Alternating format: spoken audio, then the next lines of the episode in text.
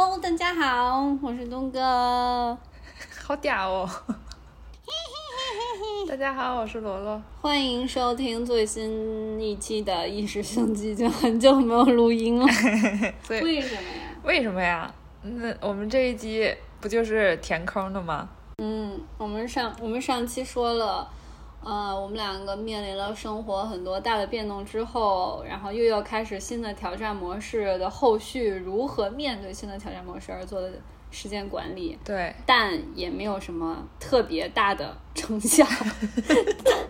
然后还好意思过来录音。不过有一些好小的心得，而且我会觉得时间任何的管理都不是一蹴而就的，对不对？对啊。应该有个 phase 一二三。对啊。对，我觉得可以把把我们这个东西当成一个社会实验，我们下一期还录这个，看我们今年一年什么时候 什么时候能真正的完成时间管理 phase 一，还是个连续剧。那要不我们先从最近的意识兴起开始？好呀。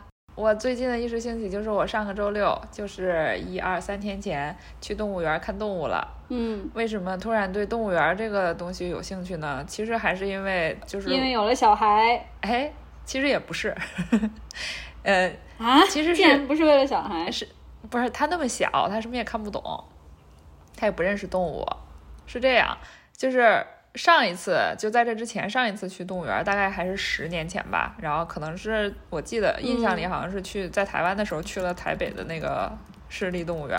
那个动物园是一个很好的动物园，但是因为太久了，而且我当时逛动物园就是其实就是逛着玩嘛。然后那天还下雨，所以我印象非常不深刻了已经。然后最近就想起去动物园，是因为就是。国内就最近南京那个叫什么红山动物园是吗？不是引起很多讨论吗？大家都说它就是作为动物园的典范，就做得很好什么的。然后就博物志里面不也讲过吗？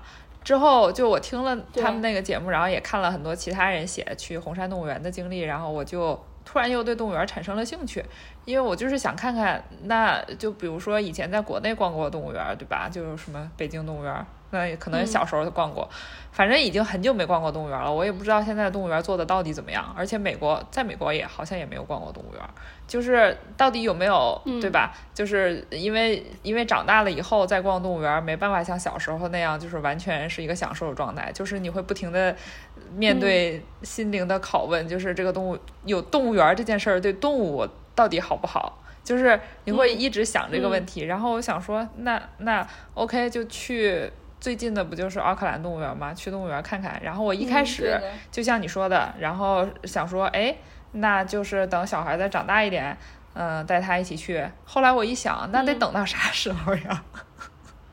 就 与其在这苦苦长等他长大，不如还是先去一趟吧。哦，去了奥克兰动物园，我觉得奥克兰动物园做的还可以，就是有嗯。就有，但是我有些我不是很明白，就是比如说它，其实我觉得它做的比较好的地方，就是它大部分动物都有一个野外，哎，不是野外，室外的环境，它很少像小时候在国内看的动物园那样，就是有一个有一个房间，比如说什么大象也在房间里，长颈鹿也在房间里，熊猫也在房间里，这种这种没有，就它没有什么室内的建筑，都在室外。它而且奥奥奥克兰动物园是在一个山坡上。然后还有缆车，就是上去还可以看那个，就是看一下景色嘛。呃，然后，但是有一些动物，我是觉得它们的活动空间其实还是蛮小的。比如说长颈鹿的那个那块就不是很大，还有大象那里也不是很大。但是我也不知道为什么，可是可是狼，狼的活动范围就很大。因为狼它需要奔跑，对对对，我想是不是就是动物园设计的初衷也是因为这个？因为就大象，嗯，它也可能也也不要让它在动物园里边狂奔，对吧？就大象人家也不会狂奔吧？嗯，反正 anyway 就是去动物园感觉还可以。然后哦，熊熊很可爱，因为我本来走到熊的那里，走到熊的那里，我还在纳闷说为什么一。一只熊，哎，熊是那只吗？还是一头熊？反正就一个都看不见。一头熊一都可以。嗯，就就怎么都找不到。等我再拐过弯儿去，去了另一个方向，才发现 是他们的喂食时间。然后他们的喂食时间，就每个熊都好乖哦，就排排坐吃果果的状态。他们在栅栏的里面，工作人员在栅栏的外面，然后还要跟他们互动，就像你就像你逗小猫小狗一样，然后就是跟它举手，然后引诱它做一些动作，然后做到了还要夸它 good girl，然后给它吃的，然后那些熊就特别的乖，就在里面，啊，就 就还挺好。熊也要表演呀。可是他又不是为了表演，我也不知道，就我也不知道咋理解这个事儿。他又不是就就专门表演给你看，又没有让他什么钻火圈儿什么之类的。可是，嗯哎，反正还是被萌到了，因为熊就毛茸茸，然后很大一个，可是他就乖乖的、乖乖的在那里跟那个工作人员互动，还是挺可爱的。熊犬警告，熊犬警告。哦，对对，我们我们看到那个狼，就是还有狮子，嗯。然后因为天气很热嘛，然后我们又是下午去的，所以那些动物它们就有一些懒洋洋的，比如说狼，就有一只狼，它就是趴在那个树荫下面，它是那个爪子伸到前面，然后把头垫在自己爪子上面，嗯。动作真的是有点像猫。然后我们看到那个狼的时候，Victor 就说。哎，你看那狼好像萝卜糕啊！我说你乳狼了。什么乳狼？我最我最近一时兴起是，哎，我去北京出差是一个月前了吧？六月份，六月份的时候了。嗯对，然后我当时去北京出差，呃，我自己，因为我之前跟你在我们想一时兴起这个名字的时候，嗯我们还有另外一个体验，就叫那个什么 weekender，对吧？嗯就是周末旅行家嘛。对，你记得吗？我们设计了好几版我们的名字，还比稿了互相还比稿，互相 pitch 对方。嗯然后，因为我因为我会因因为我会觉得，嗯，探索你周围的一切，然后一时兴起一时兴起的是过一个小周末，你在哪里都可以有一个很棒的周六周日。然后这是我一直信奉的理念。然后我到一个城市。那个周六周日也是我非常宝贵的一个时间，嗯，然后我这次去北京出差，因因为我跟龙龙是在北京旁边的一个小地方长大的嘛，就我们跟北京的关系很微妙，嗯，就是北京就像我们家族里那个有钱的大去美国的那种大表姐，就是小时候一直听闻她的传说，然后所有亲戚都跟你说，你以后要像你那个大表姐呀，要出息呀，要上那个地方，然后扎根呀，然后怎么怎么怎么，就是 role model 对吧？对，然后，然后你小的时候也去过几次美国，去找你这个大表姐，然后哇领略一下。可是就是就像过客一样，嗯，反然后你的大学是在北京上的，我没有嘛，嗯，所以我对北京其实一直更不熟有一种逆反心理，嗯对，一点也不熟。然后我还有一点逆反心理。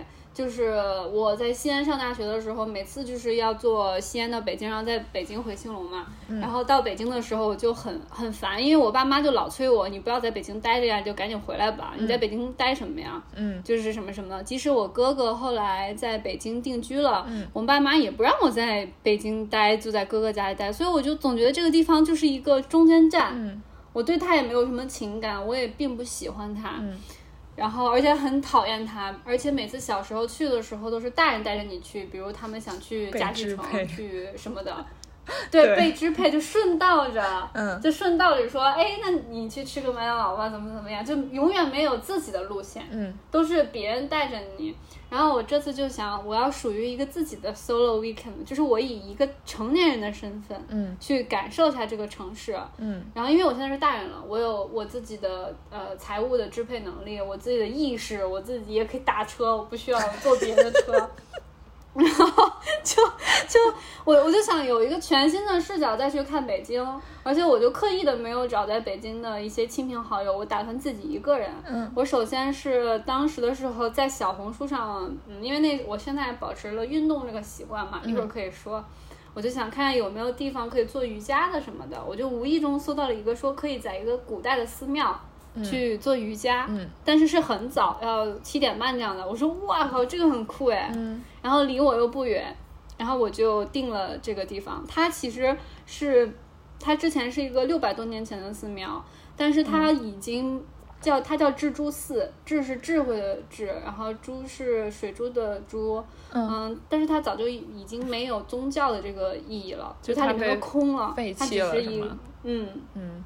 对，它是个废弃了，但是后来好像据说什么一个外国人啊，就一直修缮它什么什么的，就是在里边上班什么的。然后北京就说，哎，那你那你既然这么喜欢这个寺庙，那我们就给它搬，这个就归你了，因为你维护它、修缮它这么多年，这是我听说的啊。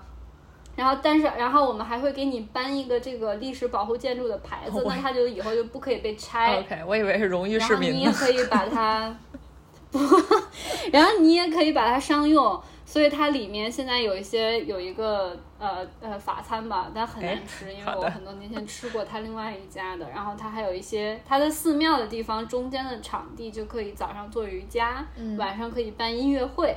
然后所以我就觉得很妙，然后我我就去了。去了之后就是感觉。嗯，然后去做瑜伽，做完瑜伽之后，自己骑自行车在旁边吃个早点，就自己各种的在北京城里逛呀，就玩啊什么的。我才发现北京其实蛮可爱的哎，嗯，就是，就是它是一个非常嗯奇妙的城市，就是不不太修边幅，就是每个人跟每个建筑，就是每每个人跟每个建筑都不是很修边幅，但是他们又觉得。我就是这个城市的主人，嗯，我我我就生活在这里，我很棒，我也不知道我描述的这个感觉。那你去的是什么地方？就是什么胡同的那些地方吗？对啊，它就是在胡同，它那个东景园就是在胡同里面。OK。然后旁边呢就是那种真实的住宅，然后我还。因为我是溜达嘛，就听到旁边的老爷爷老奶奶就是说，哎，不知道是谁什么把自行车停在外边，巴拉巴拉吧，就两个人就不知道两个人在讨论什么奥巴马什么川普时事政治呢。然后其实 就是在那儿聊了巨久，然后就在旁边听着，我觉得太逗了。别的。别人没什么，还有就是他现在的给我的感觉跟小时候还是有点像，嗯，就是外来人跟本地人的融合太分裂了，就是你一眼能看出来谁是来北京打工生活的人，哦，一眼能看来谁是土著，可是土著不是已经很少了吗？所以。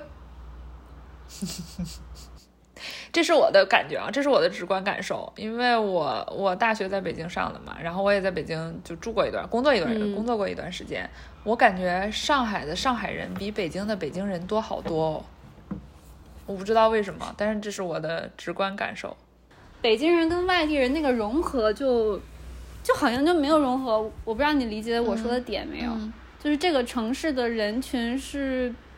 感觉不不知道被不知道是被语言方言还是被一种气质就给分割了，就是但是在上海的话，其实你这个人不不讲话，然后你这个人没有语言上的，你你不知道他是哪里的人。嗯，我觉得可能就是他的人好像是这个，可能因为去上海的都是被。嗯，被那个就是精神上的追求或者是气质所吸引到一起的，所以大家看起来可能都或多或少有点相似。但是去北京的可能就是只是图一个呃更好的工作机会或者是怎样，所以这些人看起来就就不太一样。我浅薄的理解，或者是我们就是或者我们就是一个人，嗯，我没有被这个城市以什么力量区分开，我就是我。嗯。然后这个城市也很适合我，我也很适合这个城市。但是在北京，我就会感觉明显感觉哪些人是土，对哪些，或者是大家都是外地人，对的，跟这个城市特别割裂。对，大家都不是北京人，大家都是外地人。对，大家可能都是物质北京人 物质北京人，都不是，但是都是精神上海人。还有呢？啊，那你要说说萝卜糕生病的事情吗？呃，可以啊。这这不是我的一时兴起，这可能是萝卜糕的一时兴起。萝卜糕，嗯，所以萝卜糕到底发生什么？我也不知道它到底是发生了什么。这个事情是这样的，萝卜糕是一个四岁半的猫咪，然后平常非常之健康，然后能吃能玩能睡，又特别的粘人。它它主要是它以前就是还真的蛮能吃的，然后它也就很大只嘛，就是是一个大猫，然后。呃，就在前两个礼拜的某一天，呃，我忽然发现他不怎么爱吃饭，但是我一开始也没有太当回事儿，因为我们家喂萝卜糕不是那个一天按三顿那样给的，我们是把猫粮放在这儿，它爱什么时候吃就什么时候吃，而且它也从来不会把那个猫粮吃干净，因为你知道有的猫它就是把那个猫粮那个碗吃剩一个见底儿的洞，它就认为那个碗空了，就萝卜糕就是一个这样的猫，然后我就去给它添，就这样。我那天忽然发现它不怎么爱吃东西，呃，后来第二到第二天的时候，我发现萝卜糕吐过。就是它在家里的一些地方，而且猫很神奇，它不会吐在地毯上，它是一定要找那种硬质的地面去吐。我也不知道它为什么，反正就是它吐过，但它吐的东西里面就是没有食物，就是它吐的是黄色的液体和那种就是。白色的泡沫，然后我上网查了一下，就说黄色的液体，嗯，基本上是因为它肚子里已经空了，它没有什么食物可以吐，可是它还是要吐，所以它是那那种胃液加胆汁，就是那种那种东西。然后他还是不肯吃饭，我就是为了他饭，为了他罐头，他都不肯吃。然后只有他最爱的小鱼干，他能勉强过去闻闻一下，然后又吃很慢，就是很勉强的把小鱼干吃进去。他还是很想吃的，可是又觉得他的身体好像不允许他吃，所以我一度怀疑他是不是牙疼，但是后来发现也不是牙疼，就是这个问题就持续了。到第三天，他还不吃东西，他还吐，然后我就真的有点着急了。我不是也问你了吗？因为我记得你以前说过小锤也就是吐过嘛，在家里。呃，但一开始卢布高的精神状态还是好的，就是他还会跟我玩啊什么的，就还精神比较好。到第三天的时候，我就觉得他好像就有点蔫了，然后我就真的有点着急了。呃，那天是周六，后来我就想了一下，我说不行，我还是。呃呃，就找一个那个医院看一下吧。但因为就是你知道，美国这边的宠物医院，它就很多周末都不开的。然后我之前带它一直体检去的那家，一个是比较远，另外一个就是它周末也不开。嗯。然后就是唯一一个选择就是去看宠物的急诊。你知道急诊这个东西，不管是人还是动物都很贵，然后都很贵。对的。作为一个在美国上过急诊的人啊，你还上过急诊啊？对啊，我就有一次痛经嘛，我好像在医院里，我好像播客里讲过这个故事，好惨。对，然后我就我还我还被九幺幺，我是被九幺幺拉过去的，因为你要你打九幺幺，然后九幺幺就会问你，嗯，九幺，但我其实不严重，我说我自己可以打车去急诊，结果我的老师说没关系，你必须叫九幺幺，我说那会不会很贵？他说没关系，你要从学校接走的应该很便宜，但结果后来并没有这样。结果就是很贵啊，八百多哦！天，我那时候上学院哪有保险啊？哦哦，因为学校那个保险它只包就去学校的医院的那些简单的东西。嗯，anyway，反正就是呃，周六那天，因为因为是这样，萝卜糕已经四岁多了，其实我一直在考虑要不要给他买保险的这个事儿。然后就在就在我犹豫的时候，就是在看哪家在对比哪家保险比较好的时候，然后他就他就生病了嘛，然后所以保险也没来得及买。嗯。但是那天就觉得不行，不能再等下去了。呃，就总得做点什么，总得想点办法，因为我在家什么也做不了嘛。然后我们就决定还是找了一个呃医院，然后就是可以接那个急诊的那种。就就带他去了，带他去了以后，然后我也不知道是因为疫情的关系还是怎样，反正现在宠物医院的处理方式就是他那个你你开车到他的门口先 check in，然后他会有专门的工作人员过来，就直接把猫带进去，就你人是不会跟进去的。然后他带进去以后，他做一些简单的检查，然后他会打电话跟你沟通，然后呢。呃，他打电话过来的时候呢，他问我们，他说现在这个有几个选择，因为他了解了一下他的症状，就说是不吃东西嘛，他就说最最有可能的呢，肯定还是肠胃不舒服，就是像肠胃炎啊或者是什么没有食欲，这个是最有可能的。但是呢，不能排除就是有一些其他的情况。那比如说，就是如果它的毛，就是猫不是舔毛，然后都舔到肚子里。如果它的那个毛球就是把它的肚子什么地方给堵住了，所以它就会不舒服嘛。这个是一个可能。还有一个可能就是它如果吞异物了，就是吞到就吞到一些它不该吃的东西。就是小锤。对，它又排不出来，堵住了，它它也是这个这种情况嘛。然后还有可能是更严重的一些疾病。我当时就是觉得应该不太可能是那个更严重的疾病，可是不能排除它是就是有毛球堵住了或者什么的。但是当时那个医院给我们的选择是，你可以再做多两项检查，就是呃一个是 X 光，一个是抽血，这两项检查。嗯，你可以选择做，你可以选择不做。不做的话呢，他们就先按简单的，就是肠胃不适、那个没有食欲这种情况先先处理。如果你做那两项检查呢，那两项检查加起来是一千多。然后这时候就一千多刀吗？对啊，然后这时候就面临着一个灵魂的拷问。后来我们就觉得，我们就觉得，嗯，先暂时先让医院按照按照肠胃不适处理一下，然后如果过了一天再不见好，我们可以再去检查嘛。就觉得情况好像也没有紧急到那个地步，然后医院说好的，然后他们就。嗯，我也不知道在医院里面他们是怎么就给他用了什么药还是什么的，然后总之我们就领回来一小管药，那个那小管药呢就很神奇，那个医生跟我们讲说那个药是呃皮下吸收的，它不能吃进去，因为也合理嘛，你想想就是吃什么吐什么的时候，你喂药进去它不是也是吐出来吗？但是它那个药就是你要戴手套，然后把那个药弄到你的手指上，然后你再抹在它的耳朵内侧，就是那个皮肤上。因为那那里的毛比较少，能直接接触到皮肤嘛，然后它是会经皮肤来吸收那个药，我觉得哦好神奇。后来把那个药对，然后就结果就是那个药，医生说你可以连续用五天，他好像是给了一周的量吧，就说连续用五天，但是就是呃第二天那个萝卜糕就明显好了，他就不再吐了。第三天他就已经食量全部恢复了，所以我们也我们也没有继续再给他用那个药，呃，然后所以这个事儿就这样过去了。然后就是开了个药，然后回来他就已经好了，也没什么事儿。但是还有就是，我想我我就想还想说的就是。呃，那个药拿回来以后，我就觉得，哎，这个很神奇，我就去查了一下那个药是什么嘛，就去搜了一下，因为只知道它英文，又不知道它英中文叫什么，也不理解它什么药。然后搜出来的结果，发现它是，嗯，就既可以用在人身上，又可以用在动物身上。用在用在用给人的话，它是那个治疗抑郁症的其中一种药。就反正我现在也不记得名字了，就呃，反正成分我也不记得叫什么，反正就是那样一种药。然后用在动物身上，人就是给人作用的话，就是人是用来吃的嘛。然后用在动物上是就是经表皮吸收。然后给动物它的主要作用其实就是刺激它的食欲，让它开胃。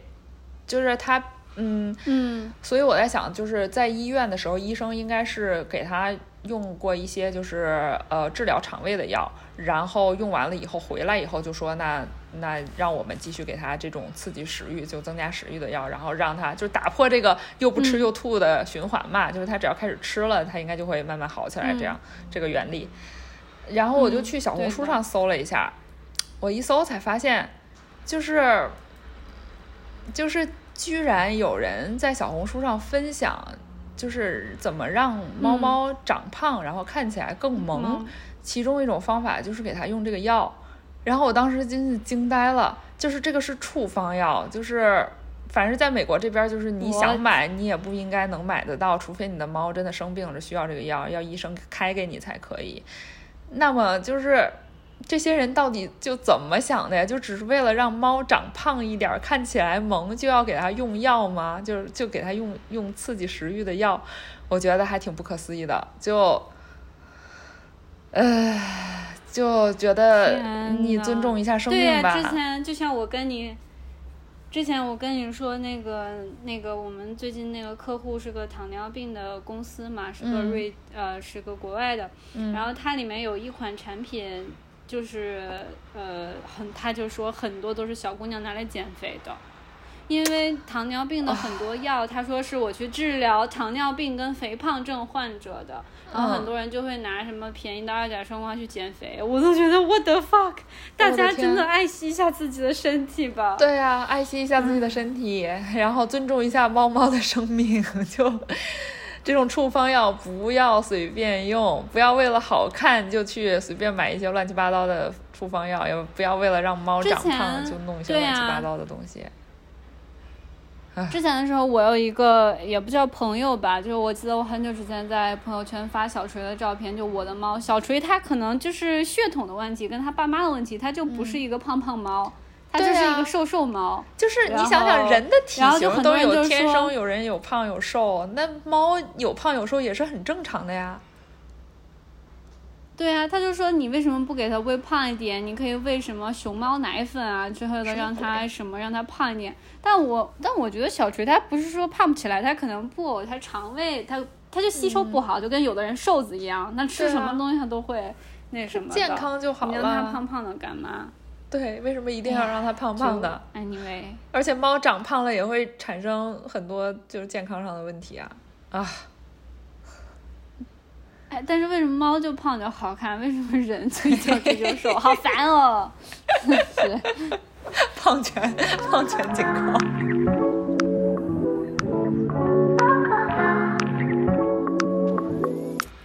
今天主题就是我们今天的主题是，你说，就是你说呀，你你还跟那个汇报节目一样。今天的主题。就是，然后还让你的搭档，或什么联欢晚会，还在底下，还在底下捅你一下，说你说，对，你说，今天的主题是时间管理之不完全指南，是完全不能指南的，两个，完全 对，完全不能指南，完全不能指南。对这个名字好，就完全不能用于指导你们的生活，但是可以听一听。对，那人家为什么要听呢？是，呃，帮你们踩了一些雷。对的，然后我们因为我们在时间管理这个东，你说三十三十一二岁开始时间管理，是不是已经晚了呀？什么时候开始都不晚。是吗？那也就是我们前三十年都是无效无效过人生，无效生活。没有前前前三十年都是被支配，都是有一个课程表摆在你面前，你八点必须去上高数，懂了吗？八点上高数太惨了，听着我就是这样的。哎，Anyway，那首先我。对，首先我们有三个 take away。第一个 take away 就是我们反对一切时间管理大法，比如说什么番茄大法这种的。番茄大法，我觉得番茄时钟，嗯，你真的没用，反正是对我没用。你用过吗？你尝试过吗？我用过，呃，失败。就是短暂的用了一下，没有用，真的没有用。它会是更让我焦虑，我会不停的去看它的倒计时。第二个就是 第第二个就是终极解决时间管理问题的方法是什么呢？就是把事情分配出去，不要自己做。对，因为你的时间是有限的。对，就做不过来就不要做了，让别人去做不。过来找人帮忙。然后最后一个是 最后一个 take away，就是一定要保持心情愉悦，不要为难自己。就这个这个真的是这样的。那要不然我来先分享一下我这两个月的体，就是体会。好呀。其实遇到这本书就像命中注定一样，就是遇到了这个时间管理实验就像命中注定一样。为什么这么说呢？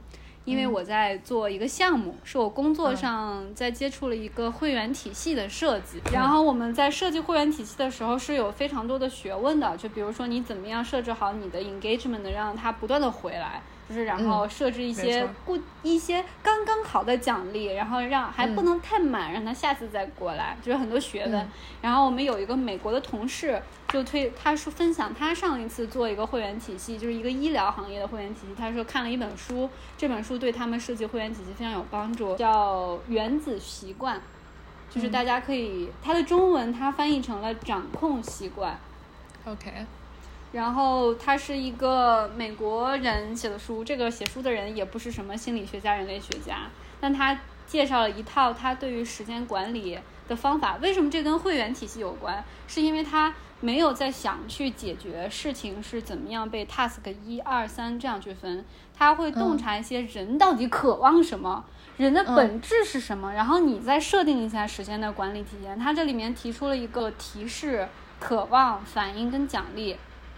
就这这是一个人类的一个 hook，就相当于你被嗯，其实，在我们的那个手机里也是用要用于这个的。你想，你收到一个提示，提示是什么呢？是 notification，就是一个提醒。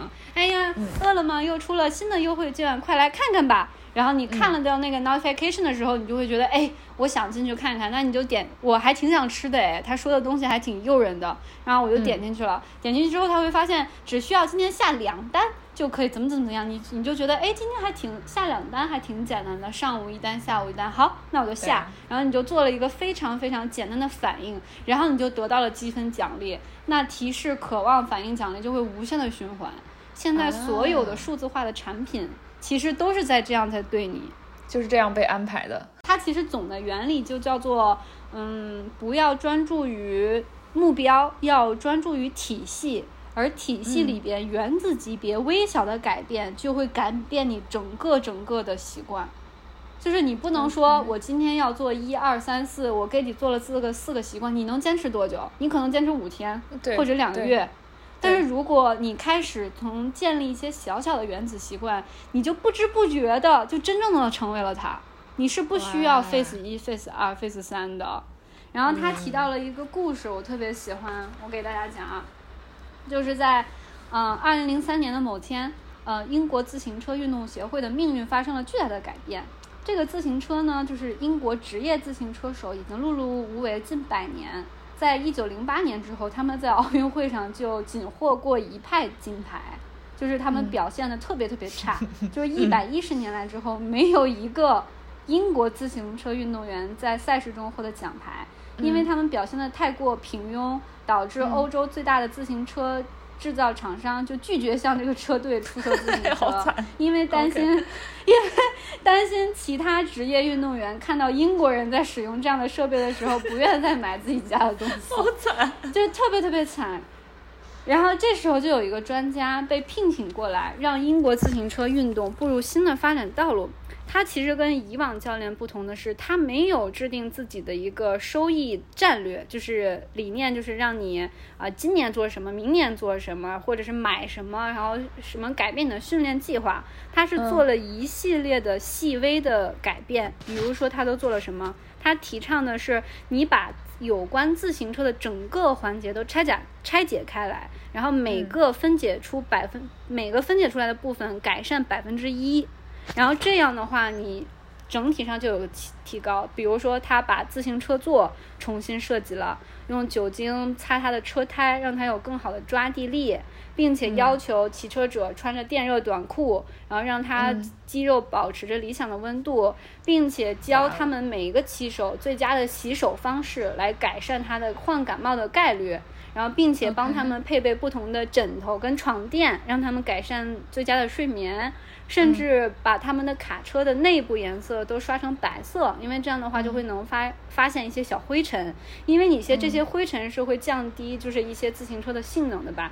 就你看他做了一百个小改进，就是大大小小大大小小，但是它的收效是非常非常快的。他接手五年之后，零八年北京奥运会的这个自行车项目上，英国人就抢尽了风头，打拿到了百分之六十的金牌，这么厉害。其实你看，他让他教他洗手，然后让他改变穿短裤，让他 让他把这个颜色改变，他就是把所有东西的每一个小部分拆成了东西，然后百分之一不断不断不断不断改，然后最后一个整体有个改变。所以就是一些，它相对于我们人来说，就是一个小的习惯，会给我们带来带来巨大的变化。那为什么有的人就是总是坚持不了习惯？因为大家就会觉得啊，我每天跑步都一个月了，为什么我什么变化都没有？如果你一旦有这种想法，你就很很容易放弃好习惯。但是就是很最有利的结果，总总总是姗姗来迟的嘛。然后它这里面的东西很多，然后我就举了一下我最受益的一个部分。他不是提到了那个提示、渴望、反应、奖励吗？其实一个最大的例子就是，首先让你的这个提示就是让你这个东西显而易见。比如说，嗯，你最近有没有服什么维生素、什么药物？你是不是总忘记？嗯，他就说非常一个简单的办法，就把它放在你的床头，就是让它显而易见。然后我我坚持了这个之后，我发现我真的一个月以来，我的维生素每天晚上都会吃，因为我每天晚上要关灯呀。就是关灯之后，我就看到我床头有一个维生素，就提醒我没有吃。然后我的书啊什么都放在那儿。然后还有一个就是渴望，他说让你把你想做的这个事情要加以让它变得兴奋，让你喜欢做什么事这个事情。然后我就我就觉得，嗯，我就自己理解啊，我不是想嗯坚持跑步嘛。然后我就嗯说，我就给我自己的规定，因为我非常喜欢的一个事情是听播客。那我嗯在想，我为什么不能把我最喜欢的事情跟我最不喜欢的事情把它绑定？嗯这个就是让我这个想培养的习惯，然后值得渴望。因为我只有在跑，我就给自己规定，我只有在我跑步的那一个小时里，我可以听播客。哇，所以我就非常，因为每次我就看啊，那个博物志跟阿司匹林更新了，我说哎呀，我好想听，但不行，我今天去跑步去的时候我再听。哇，这对，个好哎，然后这样子的话就。这个真的很好，然后我就去看这个书里，他就是提到了什么叫做喜好绑定，这是一个心理学家提出来的。他就会觉得高频行为就就会强化你的低频行为，就是让你喜欢的事情会带动你不喜欢的事情。我觉得可以推荐大家，就是来试一下，把你比较喜欢的东西，你就给自己规定死，来强加在你想要培养的那个习惯上面，真的很有用。嗯，然后而且这样的话呢，我又会又珍惜跑步，又珍惜听播客，就就就特别那什么。然后最后的一个，然后第三第三部分是反应，因为你的提示显而易见，然后再加上你把这个习惯加以了一个你非常期待它，你你给它渴望的东西。第三个是反应，因为如果你的这个动作非常非常难以发生，你也会很难维，就是就是不能维持这个习惯，对不对？所以我就把我的健身房找了一个巨近、最近、最近的，就是我家楼下，就是步行十米、嗯三十米吧，就这样的一个地方，就是社区的一个健身房。那个健身房特别有意思，下次下次再跟大家分享。都是老爷、老头、老太太，因为你这个就是反应非常简单的而去做。就跟你想练琴一样，那你把你的琴非得放在柜子里，那你肯定就会很难呀。你给自己制造了一个很难的一个路径。你要你把你想培养的习惯，要把它想办法简单化，对的，嗯，就是不要有任何的阻挠。然后最后一个很重要，最后一个是奖励。当你做完这一系列习惯的时候，你一定要给自己一个奖励。然后我的奖励就是我最近非常非常喜欢喝一个茶，就是雀巢出的，然后我要给大家种草。你看带货了不是等一下。对对，这个这个不是广告啊，我感觉人家也不需要带货，就是雀巢雀巢茶萃的那个桃子乌龙，超级好喝，就是。然后我就因为因为它就在罗森嘛，我健身完了之后旁边就是罗森，所以我每次健身完之后都会给自己一瓶桃子茶，哇，然后桃子茶就变得非常好好喝。我觉得我健身坚持了小两个月了，非常好。哦，就是，然后那个那天我不是特别爱喝这个桃子茶嘛，然后我男朋友就说：“那我给你买一箱放在家里就行了。”我说：“不，嗯不能给我这么 就是轻而易举的奖励。对对对你就是要把你喜欢的东西把它延迟享受，所以你才会付出更多的东西去得到它。我就不要，我家里一瓶这种东西都没有，因为我就是要健完身之后，我下一个动作就是喝那个茶。对，然后我觉得这一套真的是很简单，大家可以也拿健身这个东西去做一下试炼，或者是直接搬运我这一套，对不对？提示、渴望、反应、奖励。然后它里面还提到了一个很好的，就是习惯叠加公式。就是因为你看，我不是完成了健身这个一个小项嘛，那它只是一个原子，对吧？我在改变，也就是我拆解了我生活中的一个小部分，然后把它增加百分之一。但是我想变成了一个更持续的东西，我应该养成更多的习惯。他建议的就是有一个习惯叠加公式，就把你第一个跟第二个习惯最好有串联，这样这几个就会发生的越来越自然。就他举了一个例子，比如说你早上醒来，早上醒来，我第一个习惯就是我要去自己做一杯咖啡，我会冥想六十秒。我的第一个习惯是冥想。那我第一个习惯跟第二个习惯有没有一些关系？比如我冥想之后，我就会告诉自己，哦，冥想完之后我就会写我今天的计划。那我计划完之后，我就会马上做我计划写我刚刚写下的第一件事情。那我第一件事情做完之后，我再会做什么？你懂他的那个理念吗？嗯嗯嗯，他就是去提倡把你的习惯叠加起来，而且每个之间就会有一些延续的关系，然后你就会越来越自然的想象啊，有三个小圈，然后最里边那个小圈是你的身份，它就是行为改变的三个层次，呃，最里面是身份，最中间是过程，然后最后是结果。一般来说，厂里的人都会告诉我，所有人会告诉你啊，比如说你想成为一个厉害的人、有钱人，那你要先完成第一步，呃，先你你要想取得什么什么成成就，然后你先赚呃第一个一千块钱，或者是你先落个上海户口，对吧？嗯。然后这些是你先取得的第一个结果，你才可以再去重复你这个过程。比如说，我再赚十个一千块钱。然后做这个过程，最后你成为了一个有钱人，所以它是从外圈辐射到内圈的。你你想想，其实中国现在所有的价值观都是在让你告诉你要这样做一个人，先告诉你你应该实现是个小目标，然后你再努力做个过程，然后你再得到那个身份。但是这是一个基于结果的习惯，就是基于你已经完成了什么事情，让你成为了一个人。但他提到了一个理念是基。应该是基于身份的习惯，你应该是从里面往外，比如说，你就告诉我，我如果说就是健身这件事情啊，那如果说外圈到内圈辐射的话，外圈是结果，嗯，结果就是呃，我我要减肥，我要跑步，我要先跑一个小时步，怎么怎么着，然后最后我成为一个健康的呃辣妹什么的，对吧？嗯。但是如果他提倡的就是第一步，你就告诉自己，你就是一个辣妹。对你最自信。对，辣妹每天要做什么？每天都要去运动。我这样的话，其实这跟呃吸引力法则是不谋而合的，对不对？就当你相信一个什么事情的时候，你就会做它，然后那个事情就会顺利。而且这让我想起一个英文里面，就是还这还挺多人说的话，就是什么 “fake it until you make it” 嘛。我觉得大家不妨试一下，因为我自从我之前跑步。加上做有氧无氧，我都会用 Keep 来记。Keep 不是有那种记的嘛？就拍个照片，然后你今天打卡，然后，但是我后来发现我打卡了多少次也没有给我什么成就感，而且多了很多步骤，我还要拿起手机。对。然后怎么怎么怎么样？但是我现在不了，我就是不打卡了。我已经忘记我每天跑多少步了，我已经忘记我维持我的习惯多久了。但我今天回想起来，我看了一下，我我只是每天拍一张照片。就是把我那个跑步机上面我跑了多少，我发现我已经坚持了两个月了，就是我没有任何计划哟。这这比我之前在 Keep 上打卡那个，对啊，我觉得大家可以试一下，相信自己就是个辣妹。这个产品需要更多的思考。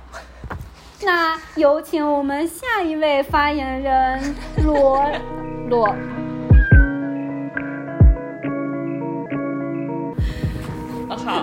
我我哎，我们刚才是怎么说来着？哦，就是解决时间管理问题的终极办法，就是把事情分配出去，对吧？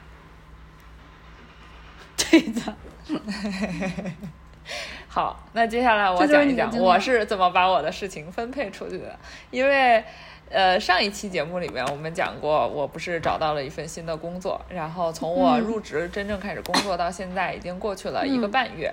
这一个半月我是怎么过的呢？呃，在刚入职的前两个礼拜，因为是这样，就是呃，我的小孩出生以后呢，我我们一直是自己带，我们没有任何人的帮忙，然后就没有父母啊什么的，特别牛，对，什么月嫂都没有，就是因为一开始。呃，我是没有在工作的，然后呃，他是在休那个陪产假嘛，休了两个月嘛，所以我们一开始觉得，再加上我就是运气比较好，就是这个这个小孩比较好带，然后然后我们觉得应付得过来，就一直到他三个月的时候，我觉得如果是我不上班的情况下带带这个小孩呢，不能说是轻轻松松吧，但是也绝对绝对应付得过来，呃，但是很快呢。我就莫名其妙就找到了一份工作，对吧？我就开始上班了。这个时候呢，他已经快四个月了。但小孩这个东西，你知道吗？就是孩子他是越小越好搞的，就是他越大越越大，他就清就是白天醒着的时间就越多，然后他就越需要你跟他玩儿，你要跟他互动，你就越不可能把这个孩子丢到一边儿不理他。但偏偏这个时候我就又开始工作了。我工作的前两周就是一边带小孩儿一边工作的。我们两个应该说我们两个轮流带小孩儿，然后我们两个都要全职工作。嗯就是一个人开会的时候就把小孩儿丢到另一个人旁边，然后就这样轮流，然后嗯，呃非常天呐，感觉跟踢球一样。非常累。然后因为一直以来就都是自己干嘛，就上了两个星期班之后，决定觉得真的是干不动了，就这个事儿不能搞，，不是但就是但是哪、哪个让你觉得濒临崩溃啊？就就是哪个让你觉得呃真的崩溃，真的不行了？其实我觉得不是一个体力上的事情，虽然体力上也真的是很累，就是累到就是晚上你躺在床上想要说把手机掏出来，一天都没有打开那些什么微博呀什么的东西了，你想看一眼，手机刚拿出来点亮就已经睡着了的那个地步。但是这都不是关键，真的吗？呃，对，这但是这不是关键，你知道吗？关键在于心理压力太大了。就是我一边工作一边带小孩，我不管我就是白天的，我说的是工作时间内，我不管我在顾哪一边，我心理压力都会特别的大。我在工作的时候，我就要不停的看着，就说他是不是就是有要哭啊，就是要不要换尿布呀，是不是饿了呀，就是不停的去想这个。然后我我去照顾小孩的时候，我就要不停的去听那个工作这边有没有人找我，就是。哎，反正就是两边都顾不好，呃，也也没有说嗯。一定是顾不好，但总之就是心理压力实在是太大了。后来我们就嗯。决定这样下去不行啊，呃，就，呃然后刚好哎，也是一个机缘巧合，就是我们家现在住这个地方的邻居，嗯。呃，推荐了他们，就是邻居家也是有一对双胞胎，然后他们之前呢，就是有一个阿姨嗯。把邻居家这对双胞胎是从一个月带到了四岁，所以他们是非常信任这这一个阿姨的。然后刚好最近这个阿姨就是又比较空了下来，就是想要找新的工作嘛，想要找呃新的人家，然后邻居就想到了我，然后他就问我是不是需要，如果需要的话，他是非常推荐的。然后我嗯就去嗯楼下，就是跟邻居聊了一会儿天，然后见了一下这位阿姨，我觉得确实不错。她是一个，呃，就是对小孩还蛮好的。因为我要求不高，我只需要在我就是我不需要一个什么住家的阿姨，就是帮我做什么家务活这些我都不需要，嗯我只需要在我工作的时候能有那么。呃，五六个小时吧一天，然后让我能专注工作就好了。嗯然后，所以就这样，就我把 工作分配了出去，我请了一个阿姨 帮我带小孩儿。她每天只来我家 大概五个小时、六个小时左右。对，但是真的已经清那空了他几点。到呀？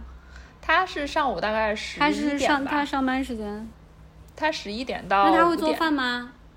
我没有在要求他做饭，因为我请他来是嗯是想请他带小孩的。他如果做饭，然后呢，我带小孩是吗？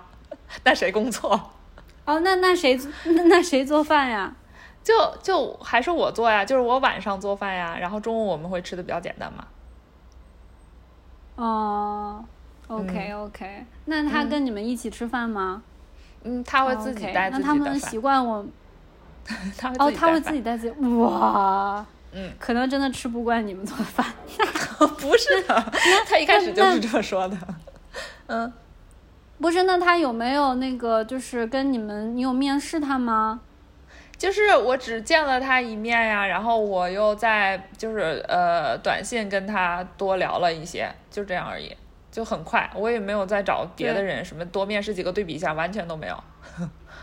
缘分，大家可能不知道，因为因为就是湾区，尤其是湾区有钱人很多嘛，尤其是美国那种华人，然后最近的亚洲父母都是过不去的，所以有一些阿姨就地起价，就对是非常就是中国阿姨就是嗯水转那个水涨船高的价格，所以我也没有我也没有考虑去请一个一定是讲中文的阿姨，我觉得无你们有所谓啊。那你们有文化上的东西吗？就不一样的东西吗？你我都嗯，目前我没发现，我都不是很在乎这些啊。我就是觉得他只要对小孩好就好了，他只要有耐心，然后呃，他陪他玩儿，然后他闹的时候可以抱他，然后会帮他换尿布呀，会就看着他，就不让不要让他去不安全的，就做一些不安全的动作，这样就够了呀。哎，我觉得好奇的点啊，为什么大家要中国阿姨？其实小孩子跟那个小孩子那个阶段，他是最无文化、无语言，对啊，没有任何干。扰的一个时期，对吧？对啊，就是我又不需要他教他认字，对吧？才五个月。那他跟萝卜糕相处怎么样？也很好啊，就萝卜糕，他来的第一天，萝卜糕就主动跑过去靠在人家腿上，就好像是给他请的阿姨一样。就萝卜糕说真好，也嗯被给我请了个阿姨，对我真好，我要努力吃饭变强。对，对啊，嗯那你现在工作还适应吗？做嗯，就是我说你现在嗯这样的话，我现在这样的话，我现在每天就会有五六个小时的时间，我起码是可以专注工作的，就是不被打扰的工作的。这样对于你工作来说，你想一天八小时上班，然后有一些开会的时间，然后剩下你有个五五六个小时专注，已经非常非常不错了。我觉得我已经对得起我的工资了。然后还有一个问题，就是还有一个关键就是，也是呃，我最近就是阿姨来帮忙之后，我有的感悟就是有有一些时候哈，你花了钱会对你做事的效率更有帮助。比如说，比如说放在你身上这个例子，就是说，嗯如果你给健身房交了钱，那么你就会更有动力去经常去，对吧？对啊，就是就是，嗯然后在我身上发生的就是，禀赋教对。对，在我身上发生的就是，呃，我已经花钱来请阿姨了。那么我专注工作的这段时间，我发现我的工作效率真的很高。然后一个原因就是，我觉得，呃，我觉得就是我不能再浪费白天工作的这个这段时间。然后如果我做不完，我就需要晚上加班，那我不要，我我需要晚上这个时间是属于我自己的嘛。嗯，还有另外一个原因就是，嗯虽然阿姨她完全不不 care，她就是我的工作是什么，她就是在后面就在旁边顾小孩儿，然后她也不会过来看我在干嘛什么的。可是我其实心里会有一个无形的压力，我就是觉得如果阿姨在旁边顾小孩儿，我在这摸鱼，我就我就不太能行，就所以我现在工作的时候我都不摸鱼了。天就很奇怪啊就是太我乖了吧？就是很奇怪这种心理，就是我就会觉得我花了钱，然后请一个阿姨过来帮我照顾小孩儿，然后我不用照顾小孩儿，可是我用这个时间没有在工作，我在这儿摸鱼，我就会觉得很奇怪啊。你就会觉得你自己的现在的得到啊，追不上你自己刚刚付出的东西了，你要赶紧再跑。有这种感觉，是的，是的，所以我现在工作效率真的很高。哎，我觉得我觉得蛮好的呀，就跟就跟女生化完一个妆之后，我今天不见三个朋友，我是不会回家的，因为我 化了一个。化了一个平均五十块钱的妆，我一定要把我的妆发挥利用价值。然后还还有的还有那个长头发的女生，不是很多时候都懒得洗头嘛，然后就一旦洗了头，嗯一定要出门。一定要出门，而且出门还要看几波人，然后就把那种一个月没约的朋友集中在今天，集中出门。我觉得人真是 蛮好玩的。就不能浪费。对，这这是这是我的方法，就是我认真的啊，不是 鼓吹消费主义啊，我是认真的，就是因为我们在工作中，尤其是嗯，从去年以来，就是疫情开始以来，大家都在家工作，然后很多公司就开始讨论，就说就呼吁员工说，你们一定不要 burn out。就一定不要把自己都耗尽，因为这样的话就是对对你这个人的长远发展是非常不好的。然后公司也不希望大家每什天都是一么叫耗尽呀？就是因为你不需要通勤了，然后你每天都可以待在电脑前，嗯所以有的时候工作上会有人不由自主的就会晚上也也也会去就是加班呀，或者是一个人加班不说，他有的他有的时候会去找同事嘛，就比如说你工作一定要跟别人配合嘛，嗯那我一个人就需要别人 review 一个嗯什么东西，我就会直接在网上去找别人，然后那个人哎手机收到了提醒，然后他就也会跑过来就开始加班，就是形成了一种就是嗯非常不不好的习惯，就这个。但是这个是这个事情是不好的，因为你非常容易觉得精疲力尽，就非常容易觉得累，觉得累，然后工作效率也会变得很低很低。所以，呃，反正就是比较有良心的公司啦，氛围比较好的公司都在呼吁大家不要做这件事，就是尽量晚上不要去加班。就算你一个人，你有晚上在工作晚上工作的习惯，你也不要去晚上揪你的同事来跟你一起加班。嗯，就就是这样。嗯，对啊，那么那么也就是就是你在干干不完的活儿，能分配出去就分配出去，不要什么都自己哎，那你现在就是一年了没工作，然后现在工作感觉如何？这个事儿就有意思了。我现在的工作呢，嗯，因为我我现在这个公司它是一个做跟心理健康相关的行业的，然后我不知道是因为行业的关系还是因为什么，就这个公司的氛围啊，真的是有一些过分积极了。我是一个，我以前是一个多么正道之光。真的，我以前是一个多么爱在工作的时候阴阳怪气的人，我现在一点都不敢在工作的时候阴阳怪气，因为，因为真的这个公司，嗯，当然我觉得这是一件很好的事情，就我我也就是我还、嗯我还就认真思考了一下，我也觉得是挺好的。比如说一个公司里面员工之间的这个氛围，其实这不是一个非常容易呃做好的事儿，这是取决于就是。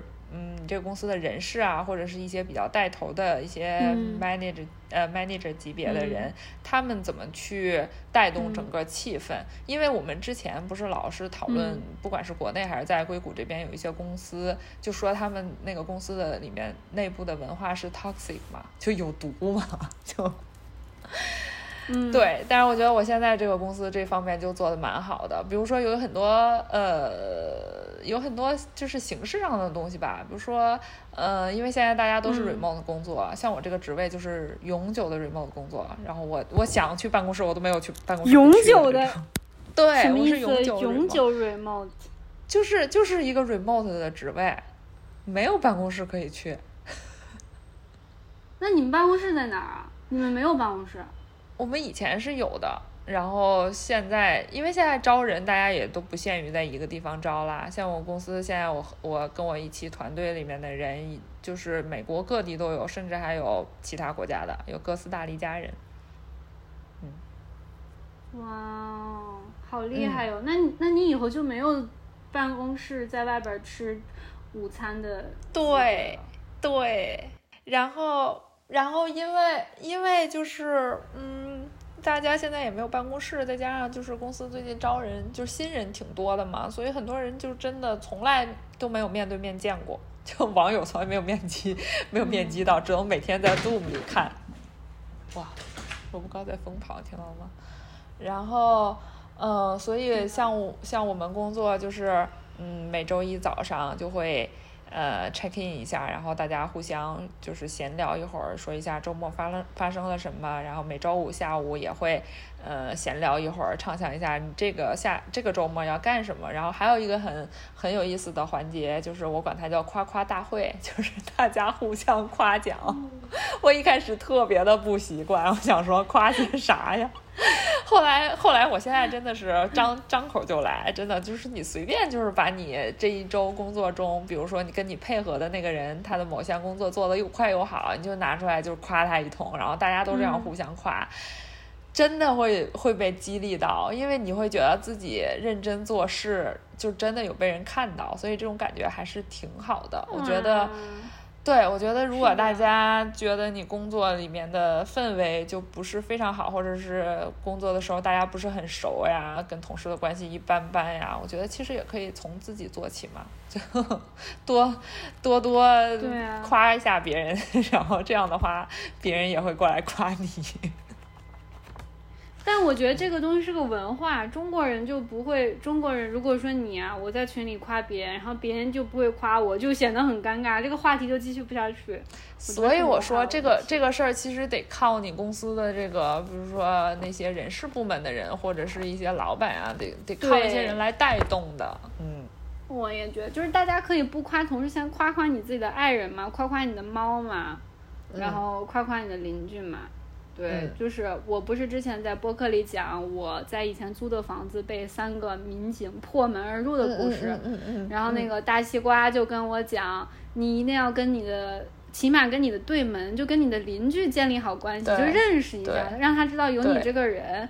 然后我在端午节的时候就，端午节上海不是都会在门外挂那个艾草，我就是嗯在我比较熟悉的那个花店老板那儿订了两束，然后我就嗯送了他一束，那是我们第一嗯次就是那什么，然后加了个微信，然后之后就是对面的阿姨就一直在给我送她自己做的面包，哇，就是真我好。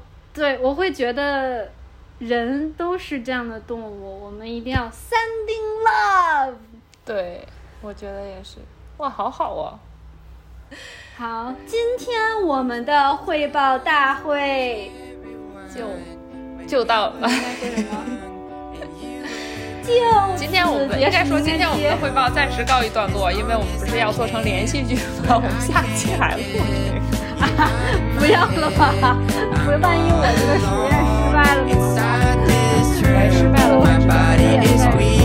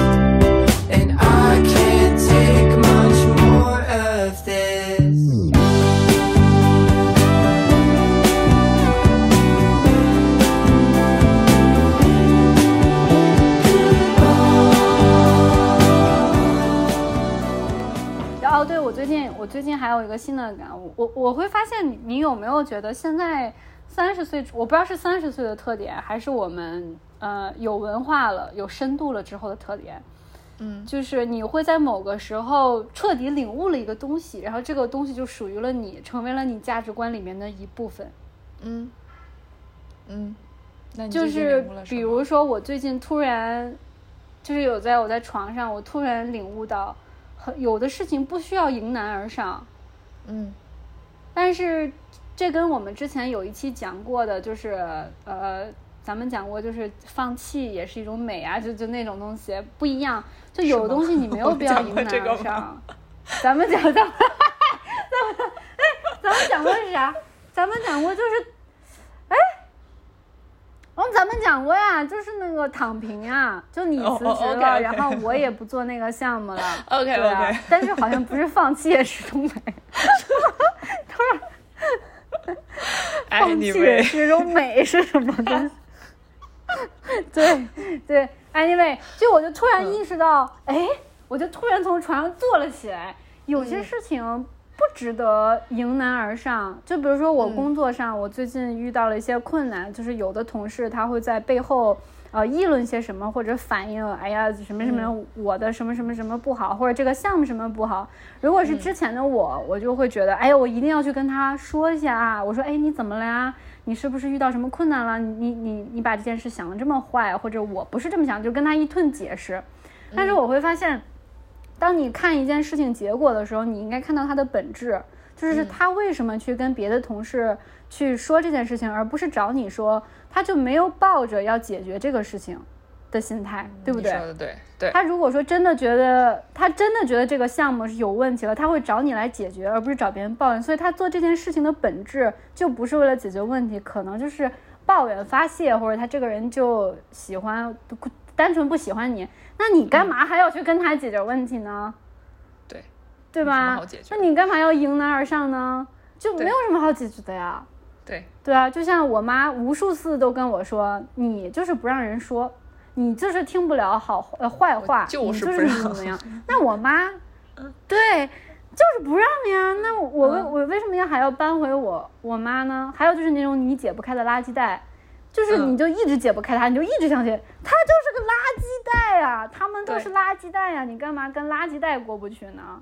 对，就所以说有些事情不需要迎难而上，嗯哼。放过自己吧。